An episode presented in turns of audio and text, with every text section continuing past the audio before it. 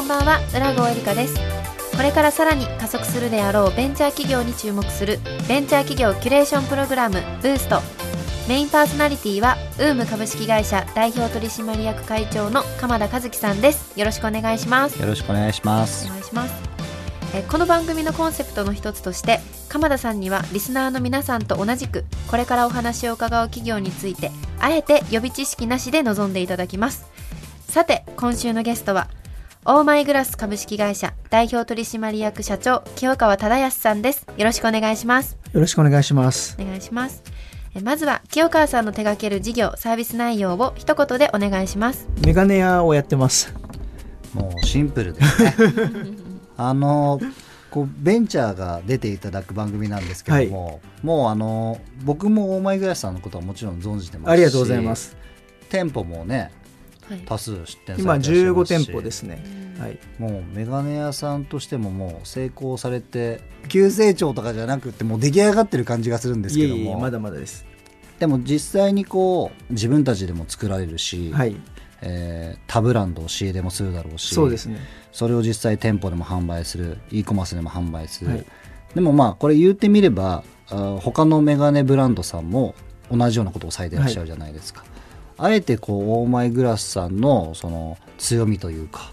でどんなところになるんですか？あのまあ、世の中に安い眼鏡屋さんとかって今もう溢れてるじゃないですか。で、まあ、私が10年前に始めた時に思ったのは、まあ、似合う眼鏡がもうなかなか見つからないっていうのがあったので我々の場合はもう接客を1時間2時間やって顔型診断したりとか、まあ、そういうことを通じて似合う眼鏡を選ぶっていうところなんですけど、まあ、その特徴としてはその世の中にその、まあ、知っていただく過程として、まあ、ほとんどインターネットで集客してるっていうところがあります、ね、あなるほど、はい、確かに僕も眼鏡屋さんに行くこと自体がそんなに多くないんですけどなんかこうなんとなくこれ欲しいなって思っても、はい、なかなかその眼鏡に出会えないというかそうなんですよ。あれ何なんですかね？なんか自分ではこう勝手に出会えるだろうと思っていくんですけど大抵出会えない人ばっかりなんじゃないかなって思うんですけど何が起こってそうなっちゃってるんですか？もともとそのメガネっていう商材自体が視力矯正器具として、まあ、世の中にこう認知されてるのでそもそもそのメガネ屋さんとしてもファッションと合わせるとか顔と合わせるっていう認識があんまりないんですよね。まあ、なのでその例えばまあファッションだったら、まあ、コーディネートとか見るじゃないですか、まあ、そういう感覚が、まあ、メガネのそのサービス自体にないなかったっていうところがあります。もうさっきの視力が悪くてそうです。度が入ってるもしくは卵子とか、はい、そういうものを矯正するためのものであったけどもそうなんですよ。今って別に目が悪くなくても別に眼鏡をする人は当たり前のようにいるしそうです。まあファッションになっちゃったってことですよね。そうなんですよ。ただまあその提供者側というか眼鏡屋さんとしてそのサービスにはなかなかまだ対応しきれてなかったので、まあ、我々があのそのサービスを始めてそれをインターネットでこう、まあ、どんどんどんどん宣伝したっていうのがありますね。これでもそんなことをいち早くやっちゃったらもう独り勝ちになっちゃうんじゃないんですか？いやいやまだ15店舗なのでこれからです、はい、もうだってそれもね、まあ、昔だったらチラシ配ってみたいな世界もありましたけども、はい、ネットでこれだけね PR してだったらみんなオーマイグラスさんの店舗行こうよみたいになってもうなんか入れ食い状態のその素晴らしいループが生まれてどんどんどんどん店舗出店していくみたいなそういうサイクルにはまだなってないってことなんですか？今はもうどんどん出店はあの加速し始めてましてで我々やっぱりそのインターネットで集客をするので商業施設とかではなくて雑居ビルの中とかに出店したりしてるんですね。ああえて路面店の場所がいい一等地とかであって坪単価が高い必要がなくってそうなんです。もう目的がはっきりしてて来るから、はいあえてそういう、まあ、今おっしゃった雑居ビルのみたいなところでも成り立っちゃうんですか、まあ、そこでもまあ商売が成り立つっていうのが強みではあります。それはねイコール坪単価が安くても済むみたいな。はい。でオペレーションももうある程度もう狙い撃ちできてくるしお客さんからすると1時間2時間丁寧に接客してくれて、はい、自分の眼鏡ね思いのいのも見つかるまでずっと接客してくれるみたいな。そうですね。これでもここまで来るとその、まあ、PR コストはネットだから安いのかもしれないですけど、はい、1人当たりの接客時間が長ければ長いほどまあ、家賃は安かったとしても眼鏡自体はちょっと高くなっていくもんなんですか？そうですね。大体平均単価で店によって違うんですけど4万円から6万円ぐらいレンズ込みでちょっとこれは一般的な眼鏡がいくらが平均なのかっていうのをピンキリだと思うんですけども、はい、今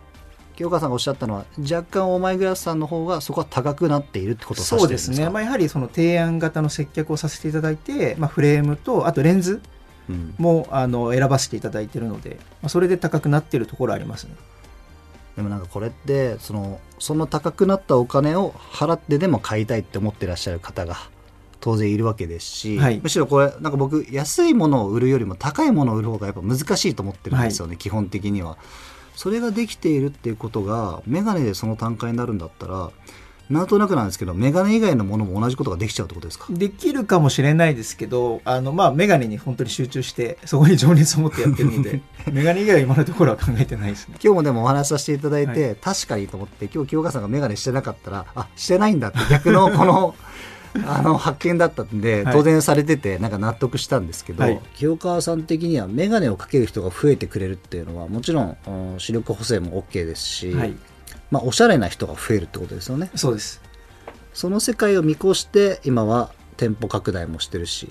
ネットでも買えるんですか？ネットで買います。もともとは実はネットからスタートしてるんですよ。僕もなんかはい。今日なんとなくお話しして店舗の話だったんですけど、僕もウームを2013年に作ったちょっと前にもうなんかネットニュースでオーマイグラスさんのがなんかはい。何億円資金調達とかはい。こういろいろ出てた時に一番最初なんかネットでメガネが買えるみたいな方がイメージ強かったんじゃないかなもともとそうなんですよ。ネット通販だけでやっていて。そうですよね。僕もそのイメージだったんで ん店舗展開ってむしろされてらっしゃるんだと思って。最初ネットなんですけどやっぱりメガネをネットだけで売るのはやっぱ厳しくて、まあ、ある程度売れるんですけど、ある程度以上の大きさにこう成長しようと思った時にやはりそのフィッティングとか剣眼とかもあるので、うんまあ、お店やった方がいいよねっていうふうになってそこからうまくいって拡大してるっていう経緯ですね。なるほど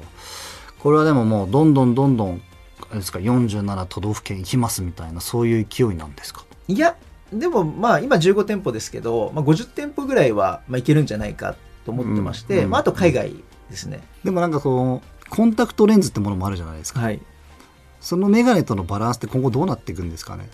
いやまあでもその今レーシックとか、はい。あの ICT、えー手術とかも増えてるので。目の中にレンズ入れるやつですよね。そうですね、はい。まあ、メガネ自体は、まあ、そのかける人は、まあ、全体としては少なくなるかもしれないんですけど、まあ、それでも日本って高齢化社会なので、まあ、レンズであったりとか付加価値の高いレンズとかける人は増えると思いますはい、えなんかこうメガネ業界って確かに、うん、ちょっと DX が多分遅れてたりとか、は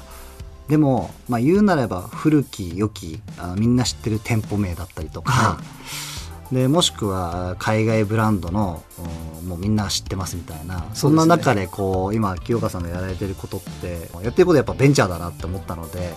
ぜひこれから店舗拡大もですし、ぜひグローバルに向けて成功していってほしいなというふうに思いました、はいありがとうございます。ありがとうございます。ということで今週のゲストはオーマイグラス株式会社代表取締役社長清川忠康さんでした。ありがとうございました。TBS ラジオブーストは Spotify など各種ポッドキャストでも配信中ですそれではまた来週お会いしましょう。